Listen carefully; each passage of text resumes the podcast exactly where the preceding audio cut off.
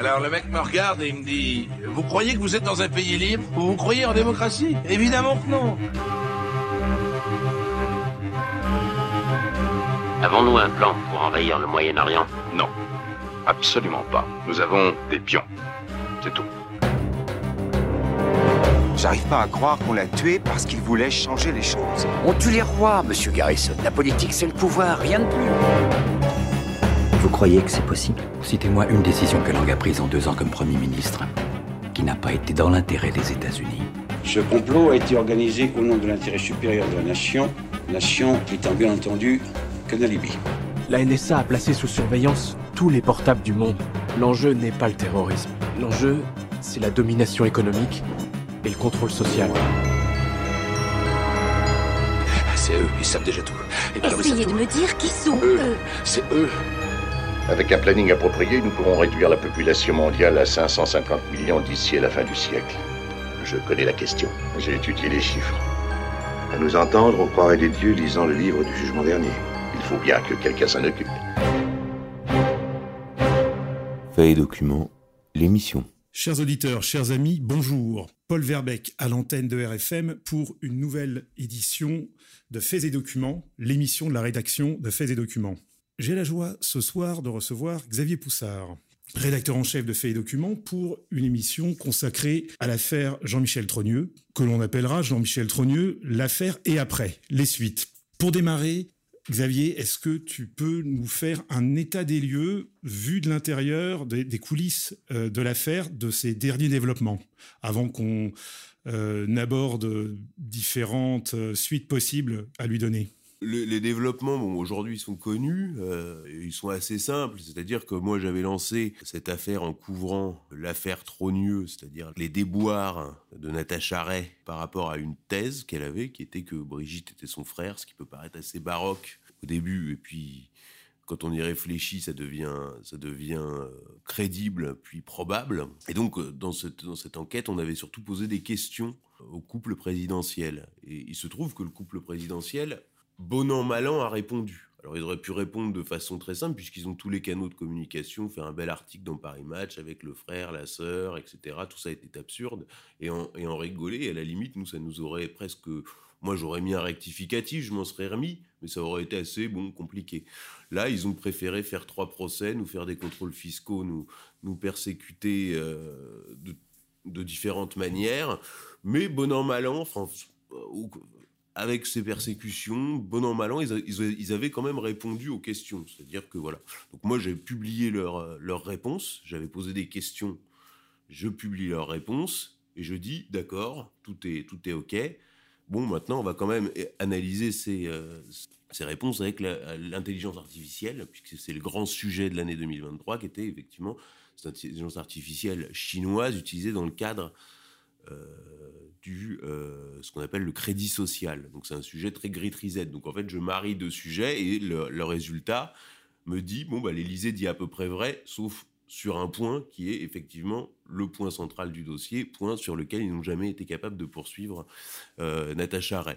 Donc ça c'est euh, c'est simple, je suis assez euh, assez content car on a enfin un arbre généalogique complet et cohérent euh, de la famille Trogneux qui nous est donné donc par cette machine qui est l'intelligence artificielle chinoise, donc le logiciel de reconnaissance faciale. Donc on a raison de rêver ou, de, ou il faut, faut-il avoir peur de cette intelligence artificielle? Et euh, disons, euh, du point de vue euh, de- du citoyen lambda et du point de vue du gouvernement, peut-être pas les mêmes réactions C'est-à-dire que c'est toujours aussi jouer avec les contradictions de l'époque. C'est surtout jouer avec les contradictions de l'époque. Je trouvais, assez drôle, en fait, de, livrer à la fois les, réponses de l'Élysée, puis euh, de- de- d'aborder euh, la question de l'intelligence artificielle sous cet angle. Effectivement, on se dirige vers un monde qui est, dystopique, et autant euh, jouer des failles de ces dispositifs pour pouvoir taquiner le pouvoir. À ta connaissance, c'est- la première fois qu'on on utilise euh, l'intelligence artificielle pour ce type d'enquête ou euh, on a déjà des, des faits qui ont été révélés grâce à elle Ah bah oui, bien sûr, il y, a des- y a des choses très très performantes. Il y a eu un...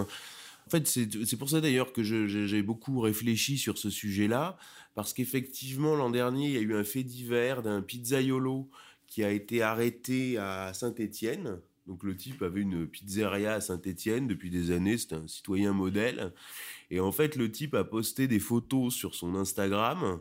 Et la police italienne, qui avait un logiciel de reconnaissance faciale qui moulinait justement euh, Internet, euh, l'a identifié comme ça. Il s'est avéré que c'était un, un, tueur à gages de la Drangheta qui était en, cavale depuis, euh, depuis une trentaine d'années.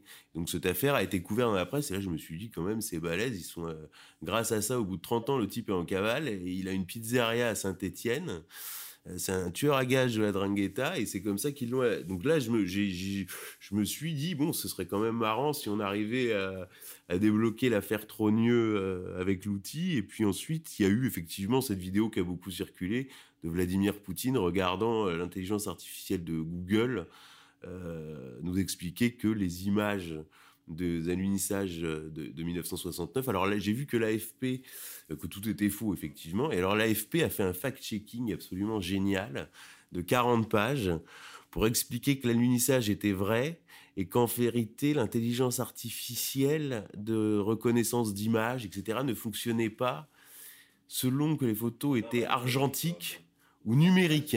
Et alors, ce qui est absolument génial, c'est qu'ils avaient mis en illustration de, de, de, cet article, donc ils ont mis en illustration de leur débunkage une photo absolument géniale qui est la, la, la photo de la capsule, tu sais, de, enfin, le, je sais pas quoi, le véhicule. Les trucs les plus improbables. Avec lequel il serait allé sur la Lune. Et alors, le, la, la photo est presque encore pire que tout le reste, si tu veux, parce que tu bricoles un truc avec tes gosses le dimanche dans ton jardin, tu vois, tu fabriques une fusée, ce sera mieux. Là, c'est vraiment un truc, t'as trois bouts de bois, un bout d'alu avec du scotch.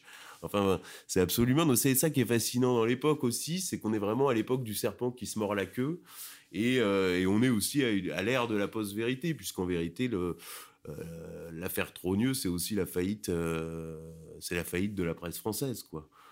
Alors justement, l'affaire de, la, post-vérité, parce que c'est un, thème qui est beaucoup repris, mais par évidemment des autorités sentencieuses pour nous dire attention, vous trumpisez le débat, vous donc euh, alors si on si on s'adresse en fait, comme on, en a tous fait l'expérience, hein, euh, à la boulangerie, à la cafétéria, n'importe où, en famille, à, des gens qui euh, ont eu écho un peu de, l'affaire et font les esprits forts, ceux qui savent mieux, et qui nous ressortent justement les arguments sur la post-vérité, vous vous laissez avoir, etc. Comment est-ce que tu as, songé à, une stratégie pour pas forcément convaincre, mais du moins faire douter et un peu déstabiliser les, certitudes la post-vérité, elle est, elle est multiple, si tu veux. C'est-à-dire que on arrive à, des niveaux de propagande tellement dysfonctionnels que, euh, je te donne un exemple. Euh, moi, je dis la reconnaissance faciale chinoise, nous dit que Brigitte Macron n'est pas Brigitte Trogneux. Enfin, c'est, factuel. Il n'y a, rien de sensationnaliste, contrairement à ce que je peux entendre ici ou là. C'est juste factuel. C'est juste complètement anormal puisqu'on aura raconté cette histoire à travers, je crois, euh, une quinzaine de couvertures de Paris Match, euh, de galas, on nous a bombardé avec ça. Juste le logiciel de reconnaissance faciale de Xi Jinping nous dit c'est faux. Bon, moi j'allume la télé, j'allume la télé, donc moi j'explique ça. Donc je suis complotiste, je suis en hors-piste complet, je suis en dehors du champ médiatique. J'allume la télé, j'allume LCI, j'apprends que Poutine a 7 sosies et qu'il a 8 cancers. Voilà, si tu veux, à un moment donné, euh, bon, voilà, c'est ça l'ère de la post-vérité. C'est-à-dire que moi, à la limite, j'essaye juste de raconter moins de conneries que les autres. Tu vois C'est euh, juste, c'est déjà un objectif, c'est-à-dire juste raconter moins de conneries que les autres. Alors ensuite, sur la réception du dossier, euh, tu me dis les gens qu'on qu pourrait pas convaincre. De toute façon, le but, c'est même pas tellement de convaincre. Moi, je n'essaye pas de convaincre. Après, ce que j'observe, c'est que comme le Covid, ce dossier, euh, comme beaucoup de faits d'actualité, mais le Covid l'a été euh, à un niveau vraiment massif, a un effet thermomètre pour évaluer, si on veut, les individus, individuellement et au niveau aussi de, social, euh, au niveau des catégories. Et je dois dire que l'affaire Brigitte a un, côté courbe de Gauss. C'est-à-dire qu'on a un très fort taux d'adhésion chez les gens de base. Euh, quand je dis les gens de base, c'est pas forcément, euh, c'est pas une notion économique, c'est-à-dire au, au niveau du mode de pensée, c'est-à-dire au sens sélinien du terme. Ils jugeaient bas, ils jugeaient juste. Donc là, c'est le côté gaudriole, effectivement, du dossier basique, c'est-à-dire la bite à Brigitte, c'est-à-dire que c'est de la gauloiserie, c'est-à-dire que c'est de la bonne gauloiserie, et moi je suis très fier de faire ça, parce que ce pays a, est, déprimé et a besoin de rire, et, ce dossier fait rire, et c'est euh, c'est vraiment, euh, voilà, c'est de l'humour gaulois avec un, une dimension en plus, je dois dire, euh, grolandaise, parce que par exemple, ça aurait été Franck Dupuis, ça aurait pas eu le même effet. Mais Jean-Michel Trogneux, tu vois, il y a, quelque chose quand même. Tu vois, tu, c'est très grolandais, quoi. Donc en fait, il y a cette dimension effectivement gauloise. Voilà, donc il y a cette dimension-là. Ensuite, c'est un dossier, euh, quand je te parle de courbe de Gauss, qui va intéresser dans certains milieux particuliers, qui va intéresser des milieux euh, d'élite. De, Alors, ça va être l'élite du renseignement. Ça intéresse. J'ai énormément de retours de gens du renseignement que eux, ça, ça, qui sont pour le coup des vrais brigitologues, c'est-à-dire euh, quel que soit leur âge d'ailleurs, et c'est très très intéressant. Donc eux sont très intéressés que ce soit dans le renseignement au sens analyste ou au sens euh, action. Hein, euh, des deux côtés. Ça va intéresser des gens, par exemple, qui sont dans des, des, comportements extrêmes. Par exemple, des gens qui vont être dans le banditisme. Ça va intéresser des gens qui sont, par exemple, scénaristes. Ça intéresse, j'ai vu que ça intéressait beaucoup de gens qui sont dans les scénarios, dans la fiction. Ça, ça, les passionne. C'est-à-dire qu'il y, a une dimension aussi, parce que là, on a un retournement de situation. C'est-à-dire qu'on avait la thèse de Natacha Ray. Finalement, certains éléments sont faux, on les accepte, et puis on passe à la reconnaissance faciale chinoise, et boum, on revient. Donc il y a quand même une dimension scénaristique qui intéresse euh, des gens du cinéma, par exemple. Euh, on va avoir des gens de la mode. Alors là, c'est encore plus surprenant. J'ai eu un, grand créateur de mode. C'est au tout début de l'affaire, et je lui avais dit qu'est-ce que t'en penses? Il me dit mais enfin tu l'as vu, euh, c'est un homosexuel hein, de, la mode, un créateur de mode quoi. Enfin tu l'as vu. Euh, un engin pareil. Pour moi, ça fait aucun doute. Je suis, je suis couturier, je sais ce que c'est qu'un homme, je sais ce que c'est qu'une femme. Enfin bon. Donc voilà. Donc il y, a comme ça des gens qui ont des parcours. L'exemple type, par exemple, ça va être Christian Combas, qui a été, euh, donc il l'assume, donc je, cite son nom, euh, qui a été euh, éditeur, écrivain, etc., qui a connu le milieu de la culture, le milieu des lettres, etc. Donc qui a comme, et qui lui voit des, choses dans le dossier que voit pas forcément celui qui fait des blagues à la boulangerie ou dans le taxi, etc. C'est-à-dire qu'il y a quand même une dimension, qu'est-ce que c'est que le transsexualisme? Qu'est-ce que ça implique? À quel imaginaire appartient le transsexualisme? On va découvrir, par exemple, il y a un style Rothschild, euh, le château de Ferrières, etc. Il y a un style Rothschild, comme il y a eu un style Louis XV, comme il y a eu un style euh, Empire, il y a un style Rothschild. Et disons que dans le style Rothschild, dans la panoplie du style Rothschild, il y a toujours le transsexuel avec des, personnages comme ça sur, qui jouent sur cette ambiguïté sexuelle. Donc en fait, il y a un dossier qui est euh, en fait assez total quand on y réfléchit avec effectivement une dimension littéraire, une dimension scénaristique, une dimension de renseignement, avec une implication de, relations internationales, d'enjeux de sécurité nationale, et puis, et en même temps, euh, voilà, un dossier que tout le monde peut comprendre assez facilement. Les seuls qui sont pas réceptifs du tout, je dois dire, c'est une catégorie que j'appelle le CSP+, euh, occidental, type bac plus infini égale zéro. Mais bon, en même temps, je cherche même pas à les toucher parce qu'en fait, c'est une... Euh, quand j'ai lu le Grit Reset, j'ai compris que ce CSP plus occidental, bac plus infini égale zéro, était en fait euh, considéré comme une humanité surnuméraire euh, programmée à disparaître, si tu veux. C'est le fameux allons-y, quoi, tu sais, du Covid. Donc à la limite, bon, je cherche même pas, à, je cherche même pas à les convaincre. C'est en ça que je te dis que c'est un dossier euh, qui épouse la, la, courbe de Gauss. Oui, puis euh, c'est, euh, ça illustre un petit peu ce que disait Pascal sur les opinions qui, qui se renversent du pour au contre entre les simples qui jugent bien, parce que d'une certaine façon ils jugent bas, comme tu disais avec Céline. Ensuite, les demi-habiles qui comprennent rien, qui font les esprits forts, et puis les habiles qui ont compris eux. Oui, c'est ça. Moi, je cherche pas. Si tu veux un mec un mec qui a fait, euh, je sais pas quoi, un master de sciences sociales à Nanterre. Enfin, je, je m'en fous, quoi, tu vois. Donc, euh, donc voilà, c'est pas pour c'est pas pour ces gens-là qu'on travaille. Euh, s'ils si, aiment bien, ils aiment bien. Puis s'ils aiment pas, ils aiment pas. On, on oblige. Mais, mais ils sont très représentés chez les boomers, ces gens-là aussi, quand même, hein. qui, qui, ont le pouvoir. Bah alors, tu vois, là, il y a un paradoxe. chez les boomers parce que, euh, par exemple, Ratier, Emmanuel Ratier avait des vieux copains journalistes, boomers, qui parfois venaient de la presse de gauche. Et en fait, j'ai eu des très bons échos de boomers. Et précisément pour une raison, alors ça, ça me semble très très intéressant comme sujet, c'est que les boomers ont les défauts de leur qualité. C'est-à-dire que ils ont laissé, ils ont ils sont nés dans un pays euh, sur lequel le, soleil ne se couchait jamais, hein, ce qui s'appelle l'Empire français. Ils laissent à leurs euh, euh, petits enfants un pays en état de dégradation avancée, en état d'effondrement, qui, je trouve que même la comparaison avec le tiers monde est pas est, pas juste, euh, puisqu'on vit mieux dans le tiers monde que qu'en France actuellement. Donc oh, ça, c'est vraiment il y a cette pulsion destructrice chez les boomers, mais ils ont ce côté fouteur de merde. Tu vois, et là je vais m'expliquer. Par exemple, quand j'ai réouvert le dossier du pasteur Doucet, dans le cadre de mon enquête, de ma deuxième, troisième saison du, vrai visage d'Emmanuel Macron qui s'appelle Jeunesse, éducation et sexualité en Macronie, je réouvre le dossier du pasteur Doucet et je reprends donc tous les articles parus à l'époque, euh, les livres, etc. Et je vois une, une émulation si tu veux, une émulation autour de cette affaire.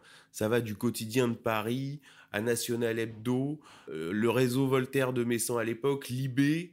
Tu peux rappeler en un mot ce que c'était l'affaire du pasteur Doucet, juste euh, très vite pour. Euh, bah, l'affaire du pasteur Doucet, c'est un pasteur baptiste qui a qui anime un, un centre qui s'appelle le Centre du Christ libérateur et qui est une espèce de simili-église et de toutes les déviances sexuelles, c'est-à-dire transsexuelles, euh, homosexuels, sadomasochistes et pédophiles. Et donc ce pasteur va être euh, kidnappé à l'été 90 et va être retrouvé quelques mois plus tard mort en, forêt de Rambouillet. Et à ce moment-là, qui donc qui a tué le pasteur? Ça va être ça la question. Et on va découvrir qu'en fait ce pasteur centralisé et tenait un fichier sur toutes les déviances sexuelles dans Paris et avec effectivement des implications du pouvoir et des pistes, avec effectivement des pistes qui impliquent des, des, des ingérences étrangères, qu'elles soient américaines, qu'elles soient iraniennes, avec effectivement euh, quelque chose qui est transcourant puisqu'on est sur de la déviance sexuelle. La déviance sexuelle étant par essence transcourant, donc ça va de l'extrême gauche à l'extrême droite. Une affaire Epstein en petit, en quelque sorte? Oui, on, peut considérer que ça, s'apparente exactement euh, à ça, ouais. C'est assez, assez similaire. D'ailleurs, il y a un fichier du pasteur Doucet qui, est, qui a existé. Euh, que j'ai essayé de récupérer et sur lequel j'ai pas réussi à mettre la main puisqu'en fait celle qui avait succédé au pasteur Doucet et qui avait conservé le fichier est morte en 2013 et donc le, le, fichier pour l'instant est pas, on l'a pas localisé. Mais c'est vrai qu'il y, a, exactement cette, même dimension. Et donc à, à cette époque, donc on est en 90, les boomers sont en pleine forme. C'est-à-dire ils ont à 45 ans, donc ils sont au top de leur, de leur activité et il va y avoir une émulation dans la presse. Au top de leur nuisance aussi. Oui, c'est ça, mais en même temps, euh, au niveau journalistique, c'est pas mal, quoi. Il y a une vraie émulation, c'est-à-dire que chacun se bat pour sortir une info, etc. Il y a un ministre qui saute, machin. Euh, euh Libé répond à, Minute, National Hebdo, Le Quotidien de Paris, Jean Edernalier, l'Idiot International. Enfin, c'est vraiment très très riche. C'est vraiment très très riche. Or moi, là, je lance ce truc-là en, 2021 et je ne vais avoir comme vis-à-vis qu'un type de ma génération dont le boulot est d'être débunker à valeurs actuelles. Tu vois? Et tu te dis, euh, en fait, c'est un, énorme problème qu'il y a dans ma génération, puisque je suis de 88, j'ai 35 ans. Alors je ne sais pas pourquoi, mais c'est une génération qui est complètement anesthésiée. C'est-à-dire que c'est... Alors je ne sais pas, peut-être que c'est, tu sais, les j'ai beaucoup réfléchi, je me suis vraiment interrogé là-dessus, puisque c'était vraiment un caviar. C'est-à-dire que là, tu te dis, si tu vois, si, si j'avais été boomer, admettons, on soit en 90, j'ai, euh, voilà, je suis un boomer, et eh ben, il y aurait eu 40 mecs qui auraient voulu être les premiers à avoir les photos de Brigitte Jeune, les, les photos de Jean-Michel Trogneux Jeune, etc., etc., à partir sur Amiens, aller interroger les gens, etc., etc il y aurait eu une émulation. Et une émulation pour être le premier à sortir le truc, puisqu'on voyait bien que le truc n'était pas abouti, qu'il était crédible et probable. Euh, et vraiment, il y avait, moi, ce que je disais, je suis Andrea Pirlo, j'ai mis un ballon dans la profondeur, euh, il y a juste à marquer le but. Il y avait, vraiment plus qu'à marquer le but. Et là, je, n'ai vu personne. Et parce que dans ma génération, bah, si tu veux, à Libération, euh, il y a plus de Jean-Paul Cruz, Hein, il n'y a plus que des successeurs de d'Aninx et de Konopniki, c'est-à-dire en fait des types qui sont d'extrême gauche, mais qui sont même pas, si tu veux, de gauche au sens, euh, au sens, si tu veux, par exemple, avant, les types, ils avaient été maoïstes, ils avaient été trotskistes, ils étaient communistes, mais ils étaient quelque chose. Aujourd'hui, ils sont antifa, c'est-à-dire ils sont plus rien. Tu vois, par exemple, je te prends euh, Libération. Avant, il y avait ce qu'on appelait l'ADER. C'était le, le, portrait de Libération. C'était une référence. D'ailleurs, ils ont fait des livres avec des compilations des portraits de Libération, parce qu'il y avait un service de documentation, donc c'était très documenté. Et en plus donc d'avoir une documentation euh, hyper abondante, ils allaient voir la personne et lui poser des questions qui n'avaient jamais été posées. Exactement le même principe que les interviews biographies d'Ardisson. Encore un boomer. Bon. Et à ce moment-là, ils arrivaient à obtenir quelque chose qui avait jamais été encore obtenu et ils racontaient quelque chose qui était nouveau. Et le portrait de Libération était une référence. Aujourd'hui, tu prends le portrait de Libération, c'est des portraits du style euh, Dumba Dumbele, transsexuel malien, arrivé en France il y a deux ans, revisite Blanche-Neige dans une mise en scène de Peter Brook au Bouffe du Nord. Et ça fait du bien, tu vois, et on s'en fout. Tu vois, tu prends le truc, tu, tu jamais tu vas lire ça. Déjà, il y a, y a, plus rien, il y a une énorme photo, il y a trois lignes de texte, puis on s'en fout du transsexuel malien qui, qui fait Blanche-Neige euh, avec Peter Brook, tu vois, on s'en fout. Tu vois, et donc il y a plus rien parce que le mec ils, sont ils sont rien. C'est la dictature du néant. Et alors à droite c'est encore plus dramatique parce qu'avant les, les tu vois il y avait quand même être de droite ça voulait dire une attitude. Tu vois c'est Jean-Marie Le Pen, c'est Jean Raspail, mais ça peut être aussi Audiard ou Céline si tu veux. C'est-à-dire que c'est euh, euh, il y a une forme d'individualisme, de posture effectivement, mais euh, il y a quelque chose qui relève de la de la classe quoi. Tu vois de de voilà.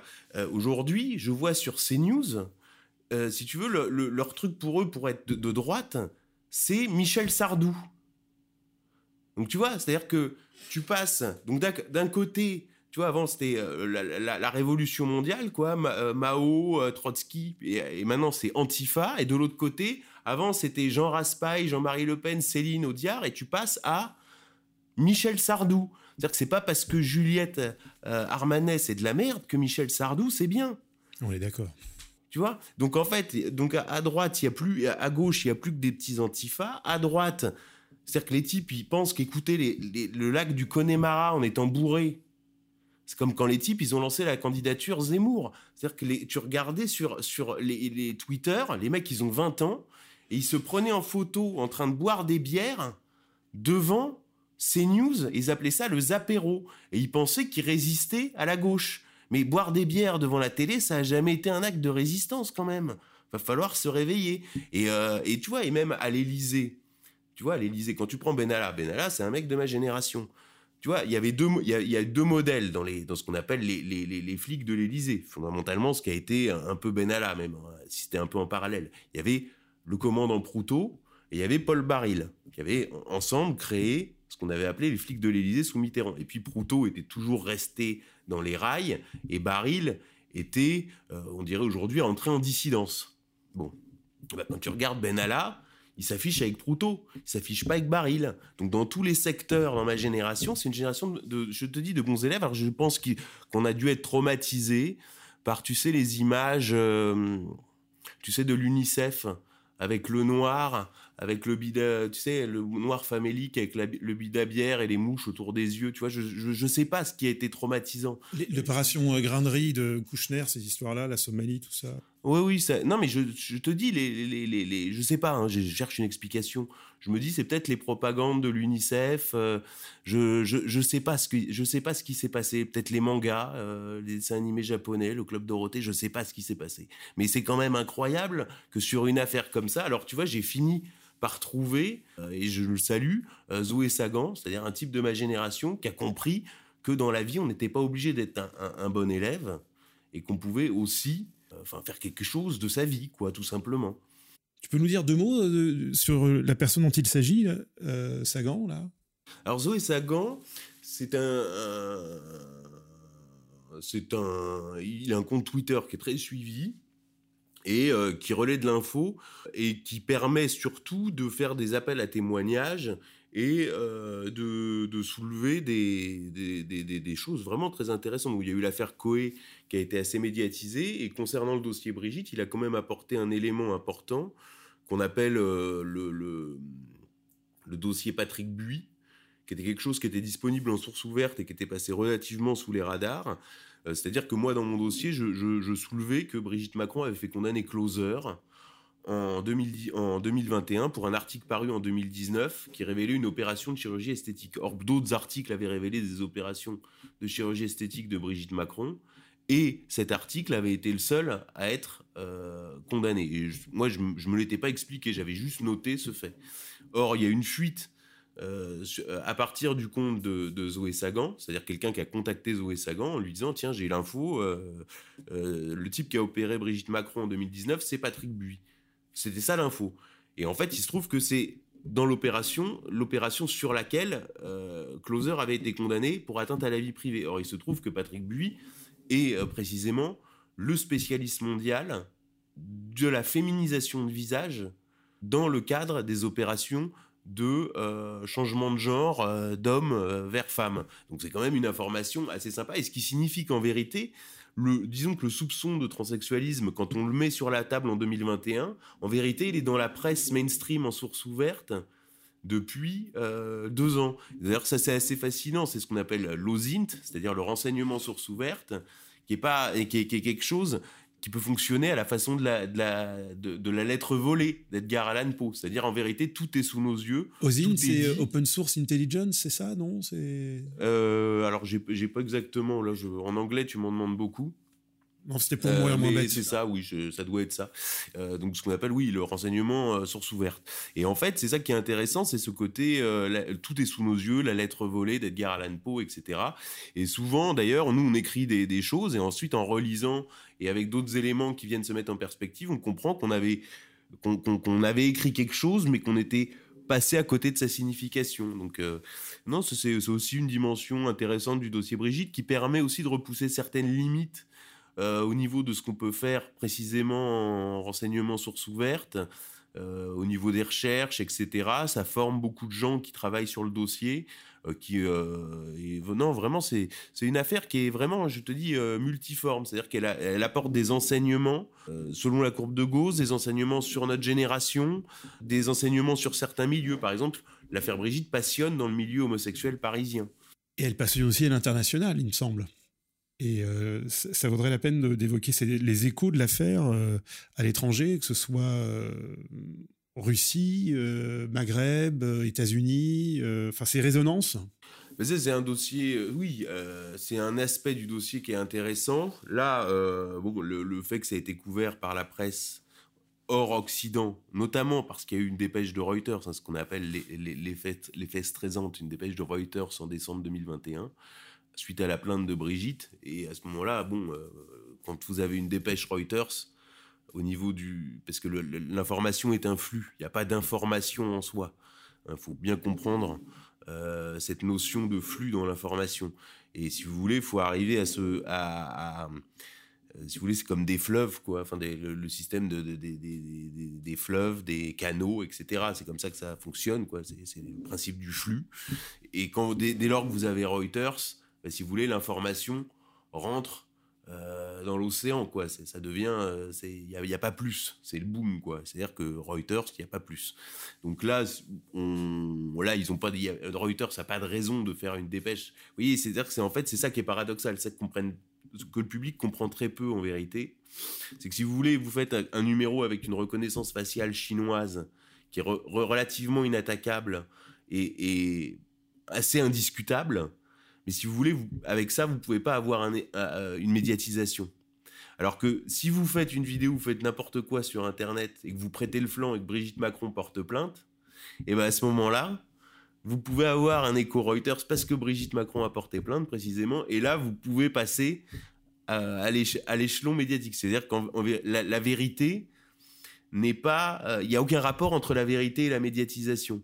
Ça, c'est un aspect aussi que nous enseigne euh, l'affaire Brigitte, par, exemple. Donc là, non, le but, ce serait de... Effectivement, on a essayé de mettre une pression sur Twitter pour essayer d'avoir un tweet d'Elon Musk, parce que Elon Musk est très... Euh, comment dirais-je sensible à ce sujet parce qu'il en a lui-même été victime euh, familialement puisque son fils a changé de genre comme on dit mais techniquement c'est à dire que son fils s'est quand même fait couper la bite quoi donc Trump étant, euh, Musk étant, euh, étant très sensibilisé sur cette question-là, on a mis la pression sur Twitter pour à un moment donné espérer avoir un retweet ou une, une petite. Mais il semble visiblement que il y a des négociations entre X, la Commission européenne, le gouvernement français. Là, Macron est passé à la télé, il me semble, hier soir. Il a encore dit que grosso modo, son combat, c'était le contrôle des réseaux sociaux, quoi. Euh, voilà, donc euh, on, va voir ce qu'on peut faire. Le, là, le numéro a été traduit en, en anglais. Euh, de façon à essayer de d'effectivement de, de, de, percer un peu de, de contourner quoi la France de toute façon on est obligé de contourner la France c'est un retweet de Ladybug c'est ça? C'est l'idée c'était d'obtenir un retweet à partir du compte Ladybug?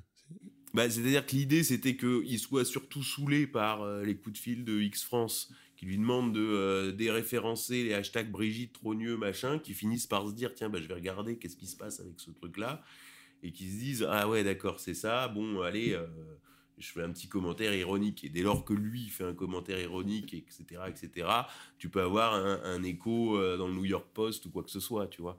Et à ce moment-là, tu passes le, tu, franchis la, tu franchis la barrière, tu vois. En fait, c'est vraiment ça. C'est-à-dire que c'est pour ça que c'est pas scientifique. Les gens pensent souvent, il y a une information, mais pourquoi les journalistes en parlent pas? Non, c'est pas comme ça que ça marche. C'est faux, euh, c'est c'est plus, euh, c'est plus subtil. Est-ce que tu crois que c'est pertinent de rapprocher ça de ce qui a été pas mal dit, euh, notamment par Alexis Cossette-Trudel, de la stratégie Trump, de s'exposer en ayant l'air de faire une connerie pour euh, attirer la caméra à lui et quand même délivrer l'information? C'est une question qui s'est posée, qui s'est posée au sujet de Trump. D'ailleurs, dans un numéro, j'ai écrit euh, Trump comme François Hollande est un journaliste contrarié, sauf que François Hollande l'est à ses dépens, alors que Trump l'est aux dépens des autres. Enfin, je veux dire, Trump, c'est le plus grand journaliste euh, de, ces 50 dernières années. Enfin, je veux dire, on lui doit, on lui doit l'affaire Epstein, on lui doit euh, l'affaire Hunter Biden, etc. En général, on n'est pas déçu. C'est pour ça que le dossier Macron m'intéresse. D'ailleurs, ça n'intéresse pas les médias français, tu remarqueras. C'est-à-dire qu'il y, a, un manque de curiosité, euh, mais je te dis, qui est, générationnel. C'est pareil, le dossier Trump, tu vois, on, serait, nous les boomers, là, on, serait des boomers mentaux. Je veux dire, on aurait, euh, il y aurait 100 mecs qui s'arracheraient une couille pour essayer d'avoir le dossier Trump, tu vois. Et là, non, visiblement, non, c'est beaucoup mieux, si tu veux, de faire du check news sur Libération ou euh, de faire, euh, d'être avec, euh, je sais pas quoi, Golnadel à l'heure des pros avec son petit costume et son petit machin, tu vois, chez Bolloré. Tu vois, parce que, ah là, on est de droite quand même. Oui, puis appeler à la journée de l'équipe. bon, moi, je suis, je suis, je te dis, et je vois des gens qui sont éteints.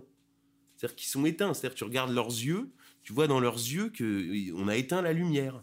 Et pour rester sur, la, sur cette histoire de, de, la réception, qui est vraiment un, sujet intéressant, donc on l'a vu au niveau euh, socio-économique, socio-professionnel, niveau générationnel, donc pour rester dans l'écho euh, euh, dans le monde, donc si on, si on procède par cercle concentrique, est-ce qu'il y a un pays en Europe dont les médias ont un petit peu fait écho à l'affaire bah, Il y a eu un, un pays, c'est très simple, c'est l'Espagne, parce qu'en vérité, il y a eu le même phénomène en Espagne avec Begonia Sanchez, je crois. Begonia Sanchez, la femme du Premier ministre socialiste espagnol.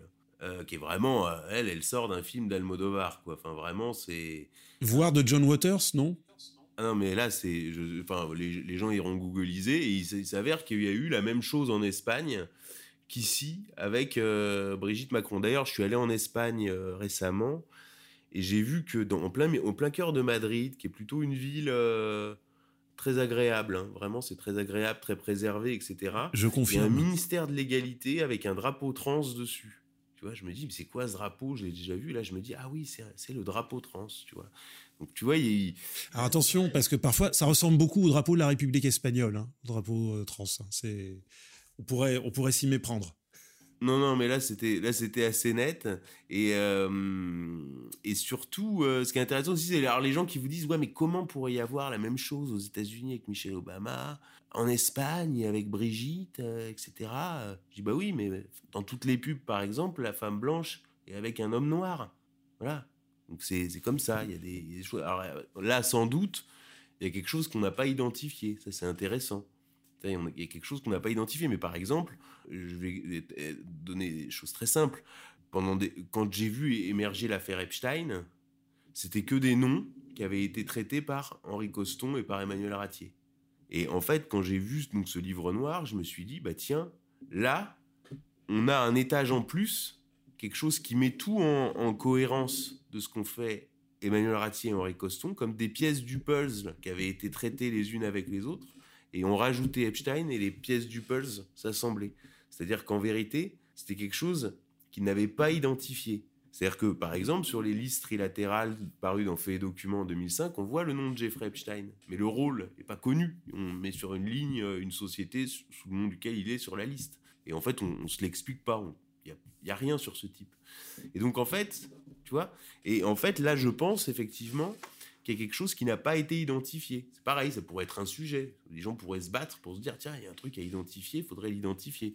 Bon, on lance une bouteille à la mer. Et alors au-delà de donc euh, de l'Europe qui a pas a pas manifesté disons dans euh, son état profond médiatique beaucoup d'intérêt pour l'affaire, dans sur les autres continents, euh, je sais pas l'Amérique, l'Amérique du Sud par exemple. Euh, si si, on a eu il y a eu le Chili etc. Mais sur l'Europe, il y a un pays qui me semble qui me semble intéressant en fait, c'est l'Allemagne parce qu'il y a un bon ça c'est de l'enquête interne, mais il y a un il y a un, comment dirais-je, un pan du dossier en fait en Allemagne qui est assez peu identifié et où effectivement il y a moyen d'avoir des, des, éléments. Et la presse allemande m'a l'air un peu plus ouverte que la presse française, par exemple, puisqu'effectivement il y a quand même eu dans Der Spiegel un long éditorial euh, au printemps dernier pour expliquer que le couple Macron posait vraiment problème, en disant on, quand même toute la presse euh, s'extasiait là-dessus, mais enfin il y a quand même euh, il y a quand même quelque chose de vraiment pas net, notamment autour du de ce qui s'apparente à un détournement de mineurs. Donc l'Allemagne me paraît assez... Euh, euh, et puis Bilt, j'ai vu euh, a racheté cet été les, photos de Voici sur les vacances de Macron qui étaient assez désastreuses. Je pense qu'il y a un terreau brigitologique en Allemagne beaucoup plus profond qu'on ne l'imagine. Mais bon, ça c'est c'est de la c'est de la prospective. Et, les Britanniques avec leur euh, habitude du French bashing, ça les a pas intéressés euh, du tout là bah, J'ai pensé que ça les intéresserait. Là, c'est pour ça qu'on va les relancer avec le numéro traduit en anglais, puisqu'il y avait un espèce de débunkage un peu bidon sur le Daily Mail. Ce qui m'avait un peu déçu du Daily Mail, parce que je sais que les, journalistes britanniques avaient recherché le André Rousière, il l'avait pas trouvé.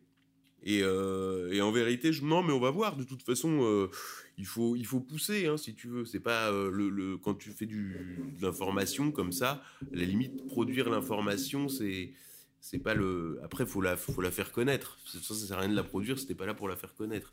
Donc ensuite, oui, effectivement, là, on va rentrer aussi dans une phase, comment dirais-je. Il nous reste des pièces à récupérer, quelques pièces à récupérer. On sait où elles sont, on avance tranquillement, et puis en même temps, de euh, d'essayer d'avertir la presse euh, anglo-américaine qui est beaucoup plus euh, accessible que la presse française. Honnêtement, c'est complètement verrouillé en France. Hein. c'est structurellement verrouillé, intégralement verrouillé, définitivement verrouillé. Donc essayer d'avoir quelque chose dans la presse britannique, puis ensuite ça, piège effectivement la presse française, puisqu'elle sera obligée de faire un écho sur un sujet qu'en plus, c'est très dommage puisque c'est d'une hypocrisie incroyable. C'est-à-dire que tout le monde a vu la photo du gamin, tout le monde sait de quoi il en retourne, euh, etc. C'est le même dans les rédactions, c'est un, sujet de plaisanterie, mais c'est ça fait voilà. Mais c'est comme la pornographie, si tu veux, c'est la pornographie informationnelle. Et si on quitte euh, l'Occident collectif et tout en restant en Europe, en abordant euh, la Russie, il y a eu d'autres échos que cette euh, est-ce qu'il y a eu d'ailleurs un écho tout court en, Russie à l'affaire? Ouais, mais en, Russie, il y a eu deux, deux sujets, deux sujets à six mois d'intervalle dans l'audio dans l'audiovisuel public russe, dont un sujet était relatif au dossier Trump et le sujet était introduit de la façon suivante devant sans Trump, euh, les Français devant sans Trump, etc. Jean-Michel Trogneux. C'est-à-dire que l'audiovisuel russe s'embarrassait pas, c'est-à-dire qu'il associait en fait les deux affaires. Mais si tu veux, euh, je te parlais de circuit de l'information. euh, nous, on est dans un circuit d'information occidentale. C'est-à-dire qu'en fait, tout ce qui peut venir des médias russes est d'avance disqualifié. Tout ce qui peut venir des médias chinois, parce que nous, on est une démocratie vertueuse, si tu veux. Donc, si tu veux, ce qui vient d'une agence de presse iranienne est forcément, tu vois, par définition, ou russe, ou chinois, ça n'existe pas. Ça n'existe pas. C'est pour ça que Reuters, c'est un joli coup sur la, sur la première phase. Alors si on reste dans, dans la, comment dire, les, agences de presse l'univers médiatique du, du sud global, hein, du monde maudit euh, pour l'Occident collectif, est-ce que euh, d'autres échos justement dans le, dans le monde arabe ou au Maghreb qui présentent un intérêt Ce qu'il faut, comprendre quand on voyage dans le monde, et ça peu de gens le perçoivent en France, qu'en vérité le monde est rentré dans le 21e siècle. Et l'Occident est bloqué dans le passé parce que ses maîtres ont le, les deux mains sur le frein à main pour ne pas dégager. Mais quand tu vas au Maroc, moi je regardais par exemple les images du parce qu'on dit toujours le tiers-monde, tu vois, comme si on était encore dans les années 60 et que les mecs ils étaient à dos tu vois. Euh, là je voyais les images du tremblement de terre au Maroc ou en Turquie, au niveau de l'organisation des secours, au niveau de la civilité des gens, c'était admirable. C'est-à-dire qu'on voyait tout de suite se mettre en place une organisation, c'est-à-dire que les ambulances euh, fonctionnaient, les secours fonctionnaient, les gens étaient dans une forme de solidarité, etc. Nous, on n'est pas sur une zone sismique. Mais imagine que demain, il y a un séisme de magnitude 9 euh, dans le 93. Ce serait quoi les images? Ce serait quoi les images? Pourquoi? Parce qu'aujourd'hui, le, le Maroc, l'Algérie, les, pays du Golfe, euh, même l'Irak qui est en train de se relever, euh, là, il n'y a, pas a pas eu de guerre entre le Pakistan et l'Iran, alors que c'est bien la plus grande puissance chiite et la plus grande puissance sunnite. Pourquoi il n'y a pas eu de guerre entre ces deux? Parce qu'il y a la, la paix chinoise, la PAC Sinica qui est là. Là, il y a les talibans en Afghanistan, mais avec la, la PAC Sinica, la région est stabilisée. Donc en fait, le monde avance, c'est ça qu'on ne mesure pas. Et le monde, en fait, est dans un rapport très spécial à l'Occident, c'est-à-dire qu'il il veut que l'Occident soit l'Occident. C'est-à-dire qu'il il veut la, machine-outil occidentale. C'est-à-dire qu'il rêve sur, effectivement, le, matériel allemand, etc. C'est ça que veulent les Iraniens. C'est pour ça qu'ils veulent plus des sanctions américaines. Donc en fait, ils demandent aux Occidentaux d'être des Occidentaux, et les Occidentaux, eux, sont dans des impératifs délirants, c'est-à-dire relatifs au LGBT, enfin toutes ces choses-là, ou même sur Israël. C'est la question d'Israël. Le monde entier condamne euh, les crimes contre l'humanité à Gaza, hormis l'Occident. Ça a été le test qu'on a vu avec les votes euh, relativement au, conflit entre la Russie et l'Ukraine à l'ONU. Donc en vérité, c'est comme si le, il y avait, je sais plus qui avait dit ça, je sais pas si c'est vrai, mais en tout cas l'image est, parlante. C'est comme si le mur, le, mur de fer était retombé sur l'Europe, mais que cette fois on était du mauvais côté. Et donc en vérité, en dehors de l'Occident, les gens se disent, bah ouais, ils ont mis un, type. C'est ce qu'a écrit le, média du roi du Maroc, c'est-à-dire ils ont mis un type qui est homosexuel avec une femme qui est sans doute un travelot. Mais c'est que ça les étonne même pas. C'est-à-dire que pour eux, on est là-dedans. Voilà. Et donc, en fait, le monde continue à avancer. Donc, en fait, ce qu'on appelle le tiers-monde a plus rien à voir avec l'image qu'on se fait du tiers-monde. On est en fait sur des, voilà, dans un monde qui, qui en plus est, assez fonctionnel. C'est-à-dire le, projet multipolaire euh, russo-chinois, enfin les BRICS, etc. Tout ça, tout ça est très fonctionnel. Et nous, on a des, élites qui sont encore dans le XXe siècle. D'ailleurs, c'est en ça que la mort d'Henry Kissinger est très, euh, très euh, comment dirais-je, symptomatique. C'est-à-dire qu'en fait, je pense que la vraie fin du XXe siècle, c'était la mort d'Henry Kissinger. Et là, qu'est-ce que publie l'ambassade de Chine sur Twitter, l'ambassade de Chine à Paris? Une image de Kissinger euh, présentant sa femme à Mao. Et là, l'ambassade de Chine commande juste cette image. Et la femme de Kissinger, enfin les gens voient immédiatement. c'est bizarre. Hein qu'elle ressemble effectivement à un homme. Et en fait, là, il y, a tout dans ce tweet. Dans ce tweet, il y a tout. C'est-à-dire, un Kissinger est mort. C'est-à-dire, l'Occident collectif, c'est Kissinger. Tu vois, c'est lui l'Occident collectif. Il incarne l'Occident collectif. Il vient de mourir. Là, les Chinois disent, regardez, du temps de Mao, c'est nous qui vous mangions dans, qui, qui, qui, vous mangions dans la main, etc. Mais là, nous, là, vous êtes morts, en fait. Et nous, on a Xi Jinping, qui est en fait Mao et son contraire. C'est Xi Jinping est à la fois Mao et son contraire. Elle est là la subtilité. Et il dit et en plus vos femmes et en plus vos femmes c'est des hommes. Et en face il n'y a pas d'héritier. Et donc là, là il y avait, bah non, tu vois bien que la génération qui suit, c'est le fils de Soros euh, qui aime bien euh, coucher avec des noirs, qui se trimballe en jupe. Enfin, si tu veux, d'ailleurs, euh, Macron est symptomatique de cette génération de young leaders, de ce qu'on appelle les young global leaders, qui sont pas si young que ça, qui sont pas si global que ça, puisqu'en dehors de New York, euh, Paris et Londres, personne n'en veut, et euh, qui sont pas du tout leaders. Je veux dire, ils sont pas du tout leaders, quoi. Donc euh, voilà, tout est tout est faux en fait, tout est bidon. D'ailleurs, l'expression de l'empire du mensonge est assez juste. Et en fait, alors, donc c'est pour ça que je te dis que l'international, en dehors de l'Occident, c'est pas très intéressant puisque tout ce qu'ils disent est qualifié par nos médias euh, par avance de faux. Et en même temps, eux s'en foutent puisqu'ils se disent bon bah oui c'est comme ça, euh, c'est comme ça en Occident et puis voilà. Donc si tu veux, euh, et c'est pour ça que je te dis le, le, le, le, mur de fer est retombé sur l'Europe, on est du mauvais côté. C'est-à-dire qu'en vérité, les, les, les, Occidentaux ont l'impression d'être euh, dans un monde qui est libre et que ce seraient les autres qui seraient enfermés dans des dictatures, etc. Alors que de façon évidente, il suffit de voyager. J'invite les gens à aller en Russie, j'invite les gens à aller en Chine, j'invite les gens à aller dans les pays du Golfe, j'invite les gens à aller partout, à se déplacer, à voir. Mais enfin, c'est juste fou, c'est juste fou.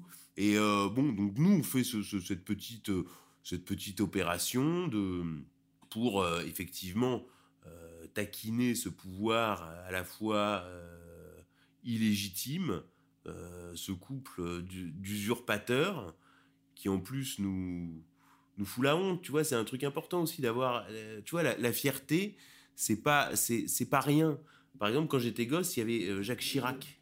Tu vois, Jacques Chirac, c'était pas la panacée, mais quand il y avait une photo avec des chefs d'État, bah, tu te dis, le président de ton pays sur la photo, c'est celui qui fait marrer tout le monde, c'est le plus grand, et c'est pas loin d'être le plus beau et, tout le monde l'aime bien à part Blair et Bush. Donc à la limite, t'es content, tu vois. C'est, c'est, tu vois. Alors il faisait rien, Chirac. Mais si tu veux, bon, dans ta représentation, dans ce que t'es, si tu veux, t'es pas sans, cesse humilié. Tu vois, c'est, c'est pas, c'est pas tellement autre chose.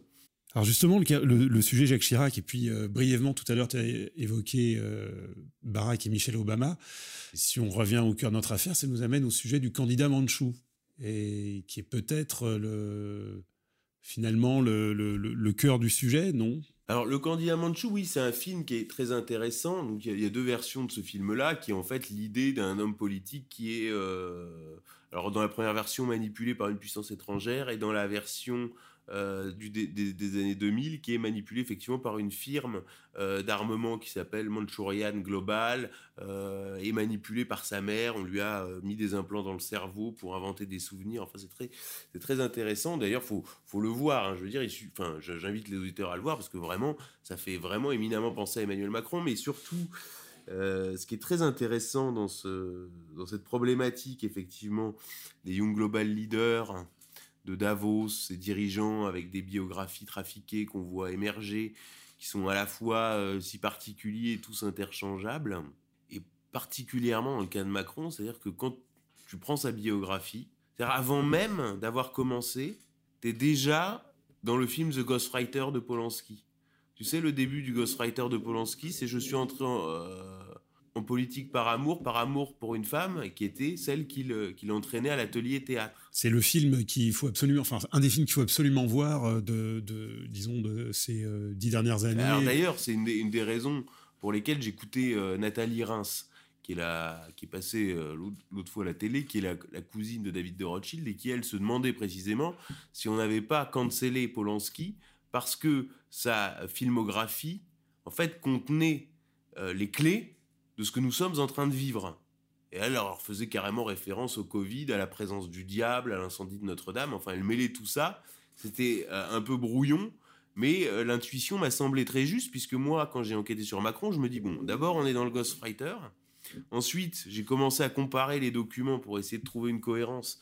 Là, j'étais dans la neuvième porte, tu sais, ce film toujours de Polanski, Justement, qui, années qui 90. traite encore de- du, du diable, hein, euh, où le type compare le livre à la recherche du diable. Donc euh, la neuvième porte, on, va- on donne aussi des conseils cinématographiques. Et puis finalement, on reconstitue l'arbre généalogique de la famille Trogneux. On tombe sur Jean-Jacques Trogneux, et là on se demande si on n'est pas déjà, tu sais, dans Chinatown, tu sais, my daughter, my sister, my daughter, my sister, tu vois. Il y a vraiment ça, et on se dit, si on continue, au bout du bout, on va où? On va dans Rosemary's Baby, euh, tu vois, on, on sait pas on peut s'arrêter. Et, euh, et c'est vrai que les, les, les, les films de Polanski me semblent. euh, faut vraiment revoir la filmographie de Polanski euh, pour avoir certaines clés, parce que effectivement, ce sont des films d'initiés. Et l'hypothèse de Nathalie Reims d'un Polanski cancellé précisément parce qu'il en avait trop dit me semble pas inintéressante. Pour- là, on est en train d'un petit peu de comment dire de digresser, mais c'est pas gênant. Et pour rester chez Polanski, euh, je recommande également Le Locataire, qui nous amène à des euh, problématiques aussi de le sujet du travestissement hein, dans Le Locataire, avec Polanski aussi en comédien, qui est très convaincant. Ah il y, a un- y y a vrai sujet euh, trans. Moi, c'est ce que j'ai découvert. Tu vois, comme tout le monde. Je m'étais jamais vraiment intéressé aux trans. Et tu découvres en vérité que ça implique une psychologie et une manière d'être, une manière d'être au monde qui est complètement. euh, euh, Enfin, c'est très très impressionnant, quoi. C'est-à-dire que c'est des personnalités de manipulation. Et je pense qu'en vérité, il y, a un- vrai sujet derrière ça. Et euh, il y a un vrai sujet derrière ça que pour l'instant, euh, effectivement, les gros médias euh, évitent. C'est leur rôle, en vérité, d'éviter les, sujets. hein. Euh, ils sont, ils sont pour, comme dirait l'autre. Mais oui, oui, il y a, un- vrai, vrai, vrai gros sujet. Donc euh, nous, non, en tout cas, si ce qu'il faut maintenant, c'est, je te dis, porter le dossier à l'international parce qu'il y a effectivement moyen de le faire péter euh, en Allemagne, il y a effectivement moyen de le faire péter dans la presse anglo, euh, anglo-américaine, et puis il y a aussi un arbre généalogique complet, euh, donc qui est publié dans le numéro 527 de Faits et Documents, qui permet aussi de réorienter les recherches. C'est-à-dire qu'on a tout passé au pain fin, on arrive à ça, ensuite on réoriente les recherches. C'est-à-dire que la question, là, les gens me disent, mais alors, euh, où est Brigitte? Je dis, euh, si oui, parce que si, Brigitte Macron n'est pas Brigitte Rogneux, alors où est Brigitte? Là, je dis, bah bravo, t'as posé la bonne question. Voilà. C'est-à-dire parce que ça, c'est les gens comprennent très peu ça. Par exemple, quand on lit euh, le livre de Bernard Violet euh, sur la- la- l'affaire du pasteur Doucet dont on parlait tout à l'heure, euh, il fait une deuxième partie dans son livre qui s'appelle La contre-enquête. Et à la fin, les dernières pages ne sont que des questions.